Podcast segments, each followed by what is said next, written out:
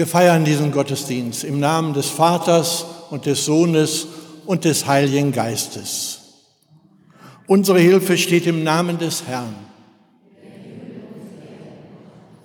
Der Herr sei mit euch. Zu diesem Gottesdienst am Sonntag, am zwölften Sonntag nach Trinitatis heiße ich Sie heute Morgen herzlich willkommen und grüße Sie mit dem Wochenspruch aus Jesaja 42, Vers 3. Das geknickte Rohr wird er nicht zerbrechen und den glimmenden Docht wird er nicht auslöschen. Der Christ und die staatliche Gewalt. Das ist das Thema in diesem Gottesdienst. Vielleicht war das Orgelvorspiel von Herrn Kuppler schon eine musikalische Einstimmung, so habe ich es persönlich empfunden. Jeder von uns hat noch die Bilder von den Chaostagen in Hamburg rund um den G2-Gipfel vor Augen. Können uns die Aussagen des Apostels Paulus im Römerbrief zur Obrigkeit und die Aussagen von Martin Luther in seiner Schrift von der weltlichen Obrigkeit heute noch eine Hilfe sein? Haben Sie uns heute noch zu diesem Thema Entscheidendes zu sagen? Darauf möchte ich, auf diese Frage, in der Predigt über Römer 13 eingehen. Wir sind jetzt hier versammelt, um Gottes Wort zu hören. Gott begegnet uns in seiner Güte. Vor ihm erkennen wir, was uns von ihm trennt. Darum lasst uns jetzt in der Stille ein jeder für sich um sein Erbarmen bitten.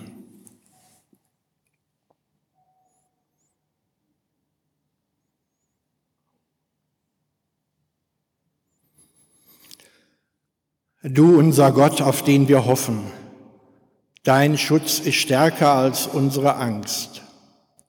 Dein Trost ist viel größer als unser Kummer und deine Liebe reicht weiter als unser Leben. Auf diese Gewissheit können wir trauen.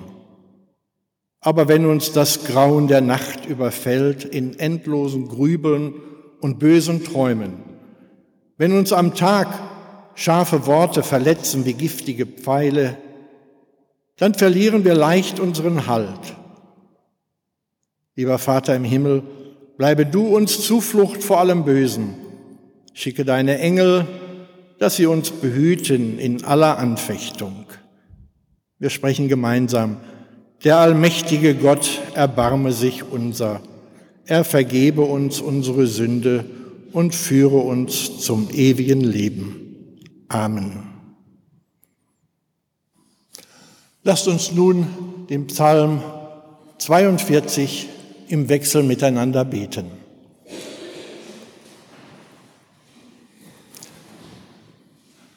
Bitte die Gemeinde, die eingerückten Zeilen zu übernehmen. Wie der Hirsch lechzt nach frischem Wasser, so schreit meine Seele Gott zu dir.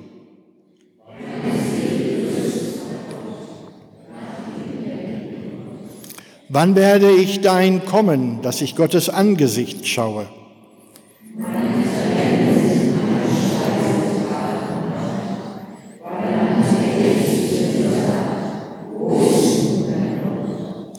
Daran will ich denken und ausschütten mein Herz bei mir selbst.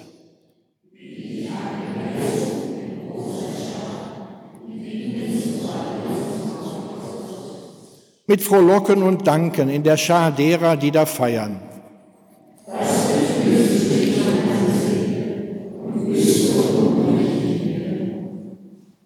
Harre auf Gott, denn ich werde ihm noch danken, dass er meines Angesichts Hilfe und mein Gott ist.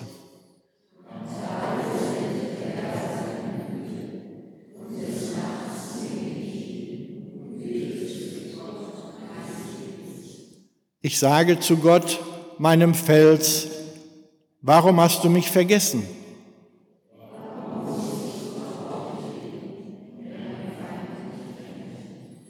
Es ist wie Mord in meinen Gebeinen, wenn mich meine Feinde schmähen und täglich zu mir sagen, wo ist denn nun dein Gott?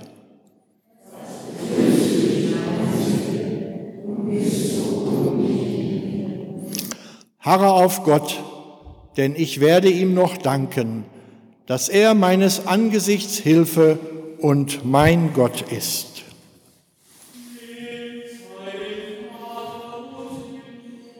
Herr unser Gott, es gibt so viel ungestillte Sehnsucht Sehnsucht nach Beachtung, nach Anerkennung, nach Liebe, Sehnsucht nach dir.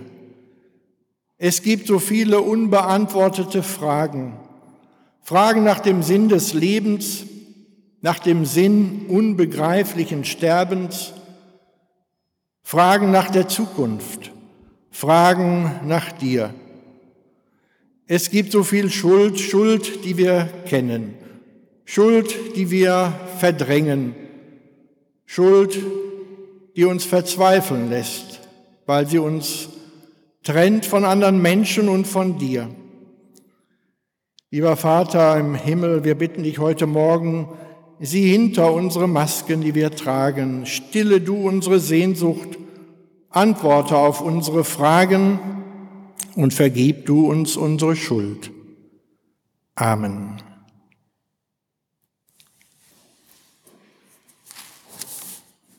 Die Epistel für den heutigen Sonntag steht im ersten Timotheusbrief im zweiten Kapitel, die Verse 1 bis 7.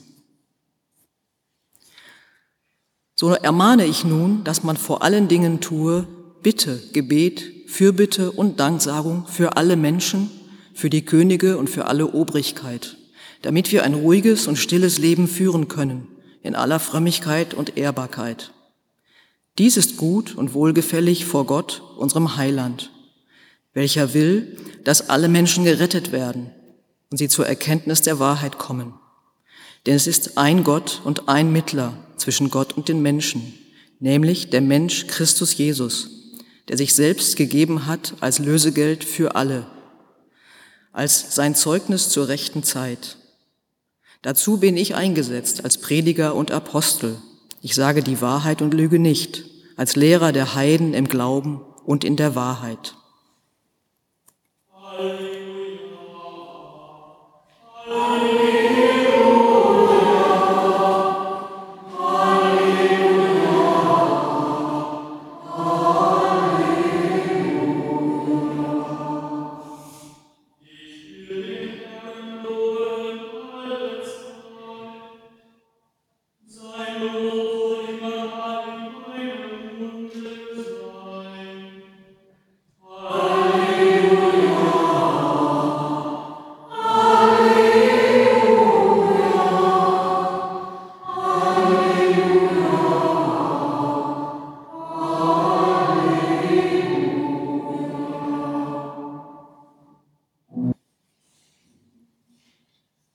Das Evangelium für den heutigen Sonntag lesen wir bei Markus im zwölften Kapitel, die Verse 13 bis 17.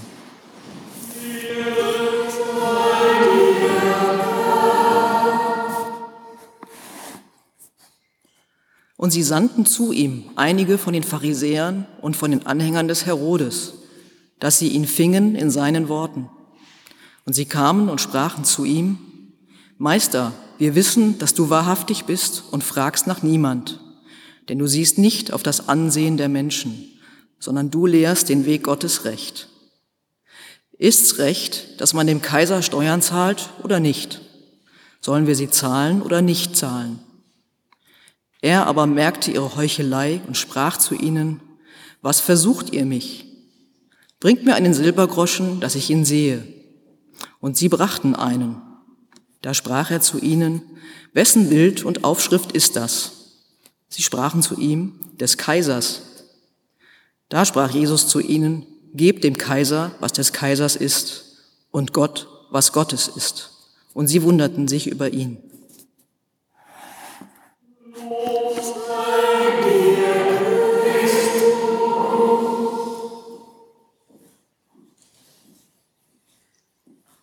Lasst uns nun mit der gesamten Christenheit unseren christlichen Glauben bekennen. Ich glaube an Gott, den Vater, den Allmächtigen, den Schöpfer des Himmels und der Erde, und an Jesus Christus, seinen eingeborenen Sohn, unseren Herrn, empfangen durch den Heiligen Geist, geboren von der Jungfrau Maria, gelitten unter Pontius Pilatus, gekreuzigt, gestorben und begraben, hinabgestiegen in das Reich des Todes, am dritten Tage auferstanden von den Toten, aufgefahren in den Himmel er sitzt zur Rechten Gottes, des allmächtigen Vaters. Von dort wird er kommen, zu richten die Lebenden und die Toten. Ich glaube an den Heiligen Geist, die heilige christliche Kirche, Gemeinschaft der Heiligen, Vergebung der Sünden, Auferstehung der Toten und das ewige Leben. Amen. Gnade sei mit euch und Friede von Gott, unserem Vater und unserem Herrn Jesus Christus. Wie angekündigt, lese ich uns jetzt den Predigtext aus dem Römerbrief Kapitel 13, die Verse 1 bis 7 vor. Überschrieben in der neuen Luther-Übersetzung das Verhältnis zur staatlichen Gewalt. Jedermann sei untertan der Obrigkeit, die Gewalt über ihn hat, denn es ist keine Obrigkeit außer von Gott. Wo aber Obrigkeit ist, ist sie von Gott angeordnet. Darum, wer sich der Obrigkeit widersetzt, der widerstrebt Gottes Anordnung. Die ihr aber widerstreben, werden ihr Urteil empfangen. Denn die Gewalt haben, muss man nicht fürchten wegen guter, sondern wegen böser Werke. Willst du dich aber nicht fürchten vor der Obrigkeit, so tue Gutes, dann wirst du Lob von ihr erhalten. Denn sie ist Gottes Dienerin, dir zu gut. Tust du aber Böses, so fürchte dich denn sie trägt das Schwert umsonst. Sie ist Gottes Dienerin und vollzieht die Strafe an dem, der Böses tut. Darum ist es notwendig, sich unterzuordnen, nicht allein um der Strafe, sondern auch um des Gewissens willen. Deshalb zahlt er ja auch Steuer, denn sie sind Gottes Diener, auf dessen Dienst beständig bedacht. So gebt nun jedem, was ihr schuldig seid. Steuer, dem die Steuer gebührt, Zoll, dem der Zoll gebührt, Furcht, dem die Furcht gebührt, Ehre, dem die Ehre gebührt. Herr Jesus Christus, nun bitten wir dich, gib du uns ein Wort für unser Herz und ein Herz, das offen ist für dein Wort. Segne du unser Hören und Reden mit deinem Heiligen Geist. Amen. Liebe Gemeinde, bei meinen Hausbesuchen in meiner alten Gemeinde ließen mich die Menschen gerne an ihren Lebenserfahrungen teilnehmen. Bei einem Besuch erzählte das Geburtstagskind ein Erlebnis aus der Nachkriegszeit. Es war ein unheimlicher Abend in einem der letzten Nachkriegsjahre, Herr Pastor. Vom Kirchturm meines Heimatdorfes gellte die Sturmglocke und schrie durch Nacht und Wind nach Hilfe. Wie ein Lauffeuer sprang die Nachricht von Haus zu Haus, von Mund zu Mund. Eine Bande hatte die abseits am Waldrand gelegene Mühle überfallen. Einer ist davon gekommen und hat um Hilfe gerufen. Die Männer, soweit sie aus Krieg und Gefangenschaft nach Hause gekommen waren, griffen sofort nach Knüppeln, Gabeln und Sensen, um die Mörderbande zu stellen. Aber sie kamen zu spät. Sie fanden die Familie gefesselt und den Müller durch Schüsse getroffen und verblutet. Ohnmächtig und niedergeschlagen ging man nach Hause. Und noch lange saß man in dieser Nacht hinter verriegelten Türen und lauschte angstvoll in die Nacht. Und dann sagte er mir, warum er mir dieses Erlebnis erzählen musste. Damals lernte man es auf bittere, eindrucksvolle Weise verstehen, wie notwendig staatliche Ordnung ist. Die alte Ordnung war nach Kriegsende zerbrochen. Es gab keine Autorität mehr und eine neue war noch nicht aufgebaut. Es war Wolfszeit, die Zeit, in der der Mensch dem Menschen zum Wolf wird. In solchen Wolfszeiten rottet es sich zusammen, herrscht das Faustrecht und der Diktatur folgt das Chaos. Staatliche Ordnung mit Polizeigewalt, mit ordentlichen, unabhängigen Gerichten, mit Recht und garantierter Freiheit ist dagegen ein Segen. Vielleicht muss man solche Wurfszeiten erlebt haben, liebe Gemeinde, um zu begreifen, warum Paulus hier im Römerbrief die Obrigkeit, das heißt die staatliche Ordnung und Gewalt, Gottes Ordnung nennt. Die Schwertgewalt des Staates ist eine Ordnung dir zu gut, sagt der Apostel. Sie ist Gottes Dienerin, eine Rächerin zur Strafe über den, der Böses tut. Fällt die Schwertgewalt des Staates, stürzen Recht und Ordnung, ist das Land von jedwedem Schutz entblößt, ja, dann rotten sich menschliche Wolfsrudel zusammen, dann herrschen Verrat und Lüge und kein mordet von neuem seinen Bruder Abel. Staatliche Gewalt kann freilich auch furchtbar missbraucht werden. Wehe, wenn der Staat in Hände von Abenteurern oder in die Klauen von ideologischen Fanatikern fällt. Aber ohne die Schwertgewalt des Staates hängen doch Terror und Faustrecht wie eine Gottesgeißel über Land und Leuten. Deshalb will Paulus hier den Staat, die Obrigkeit, weder verherrlichen noch verdammen.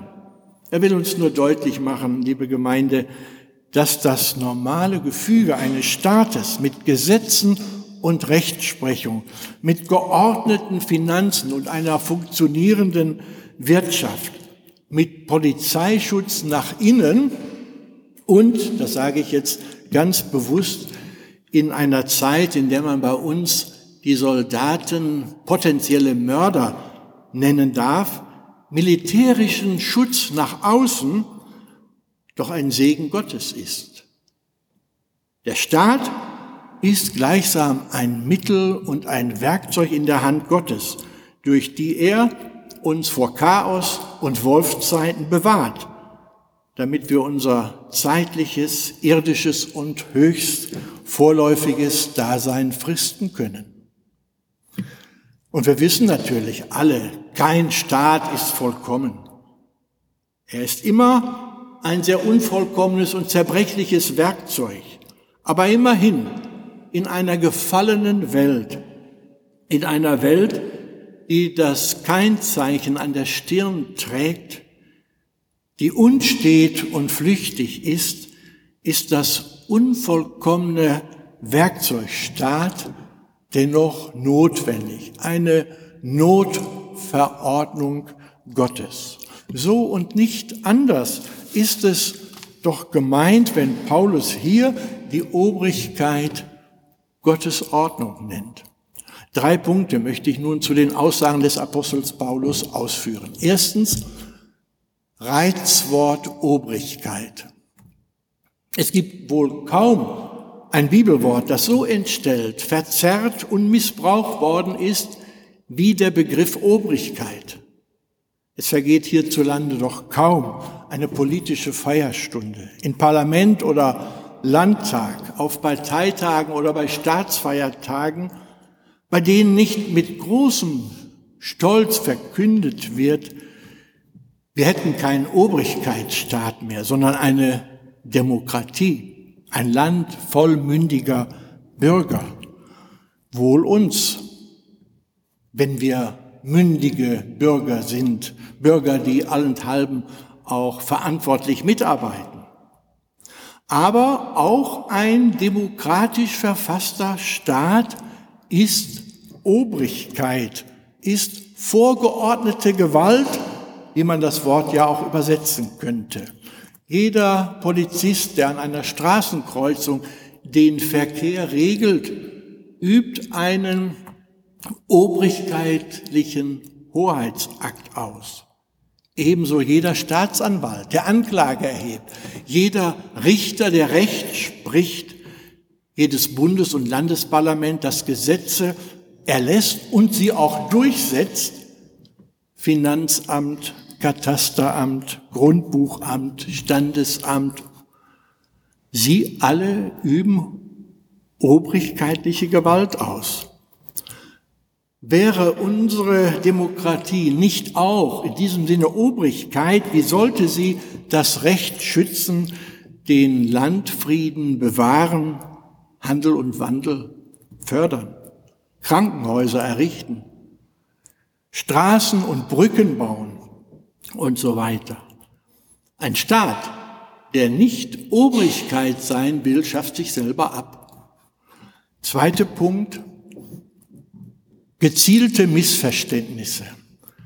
Darüber hinaus, liebe Gemeinde, geistert doch durch Herz und Hirn immer noch diese böswillige Verleumdung. Martin Luther habe die Deutschen zu kriechenden, speichelleckenden und heilschreienden Untertanen erzogen, die in Kadavergehorsam der Obrigkeit brav parieren.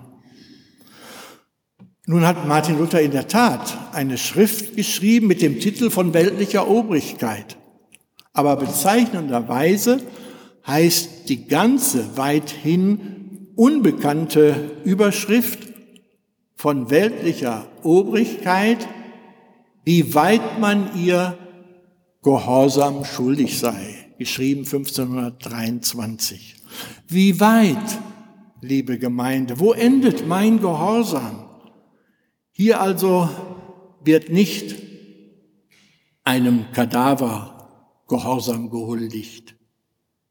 Hier wird nicht der grenzenlose Untertan Gehorsam gefordert. Nein, hier werden Grenzen gezogen, deutliche Grenzen im Namen des Evangeliums und im Namen unseres Glaubens. Als Petrus zum ersten Mal verhaftet wird, da verbietet ihm der Hohe Rat noch weiter von Jesus Christus zu predigen. Er aber antwortet mutig, wir können es ja nicht lassen, dass wir nicht reden sollten von dem, was wir gesehen und gehört haben. Erneut vor Gericht gestellt, antwortet Petrus dann im Namen der ganzen Gemeinde, man muss Gott mehr gehorchen als den Menschen. Und genau hier, liebe Gemeinde, muss ein Christ immer wieder die Grenze ziehen. Er wird den Staat und seine Gesetze achten, insofern sie dem Recht dienen. So gebt nun jedermann, was er schuldig seid, schreibt Paulus. Steuer, dem die Steuer gebührt, Zoll, dem der Zoll gebührt, Furcht, dem die Furcht gebührt, Ehre, dem die Ehre gebührt.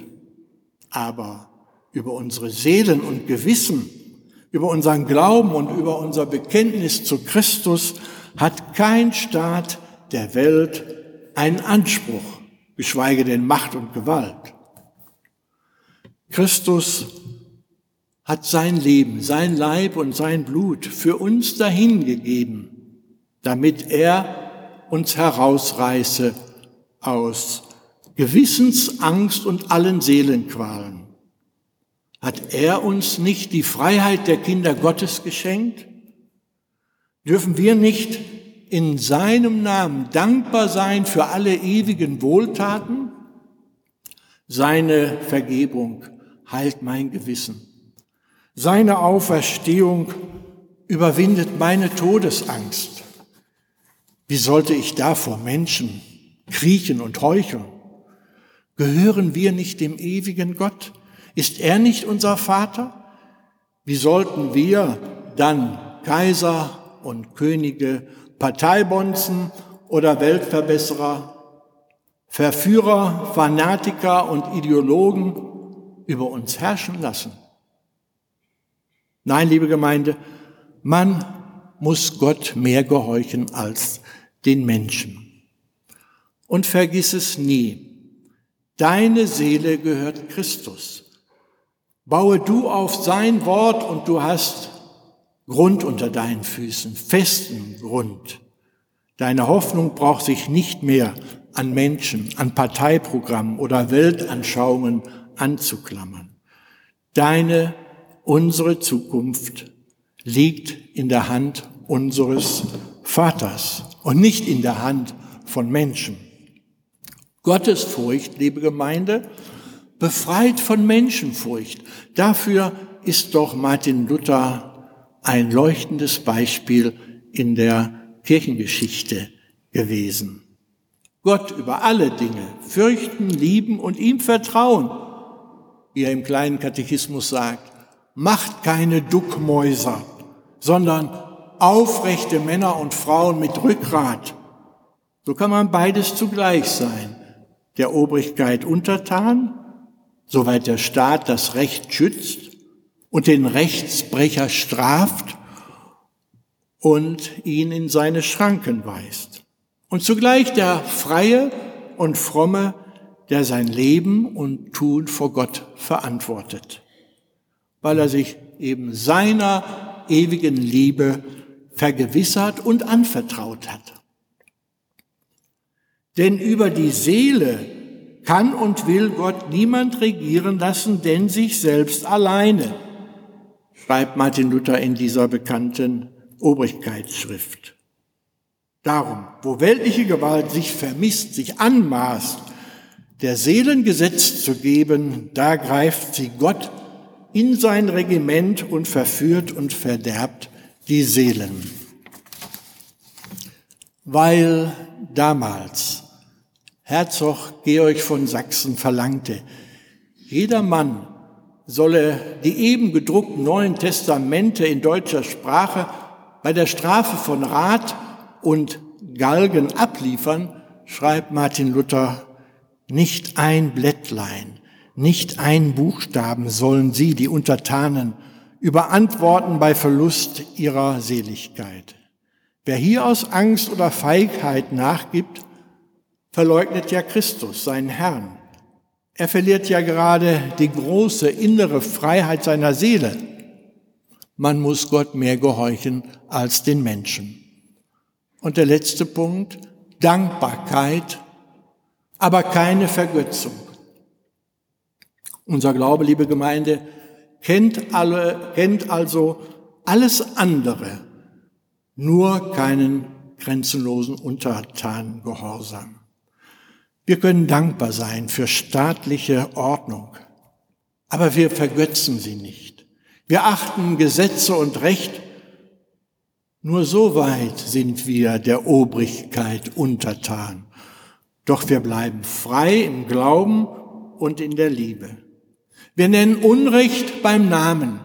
Wir verweigern uns der Gewalttat und wir widersprechen allen Weltanschauungen und Ideologen und Programmen, die den Menschen nach Leib und Seele vereinnahmen wollen.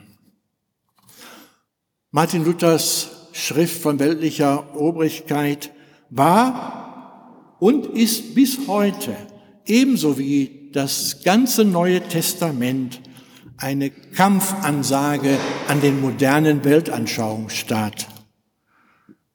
Ein Weltanschauungsstaat nimmt für sich in Anspruch, dass er auch die Seele und das Gewissen der Menschen beanspruchen kann.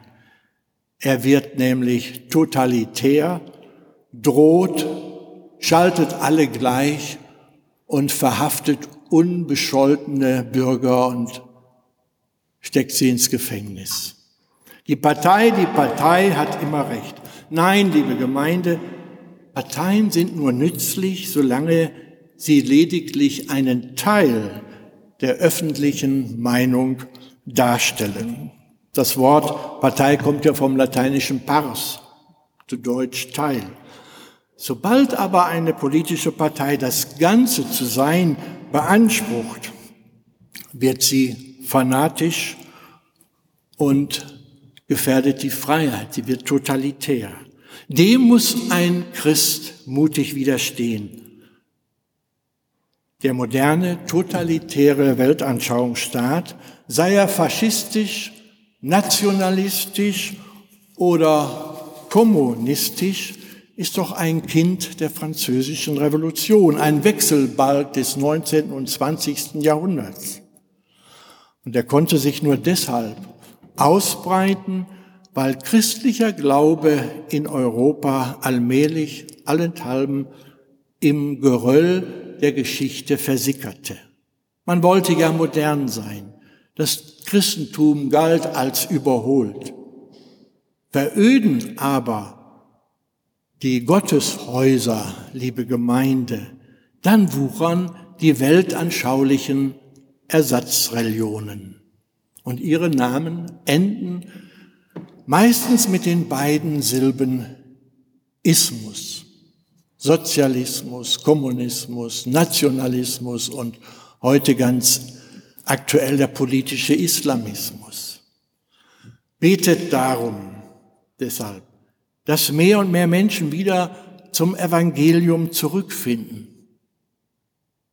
Betet darum, dass unter uns die Freiheit des Christenmenschen wachse, dass Menschen wieder Rückgrat haben, weil sie fromm und aufrecht vor Gott leben, dass die Predigt des Evangeliums in unserem Land nicht verstumme und Beter die Dome und Kirchen wieder füllen. Das ist der beste Dienst, den wir den Menschen in unserem Land tun können. Und der Friede Gottes, welcher höher ist als all unsere Vernunft, bewahre unsere Herzen und Sinne in Christus Jesus. Amen.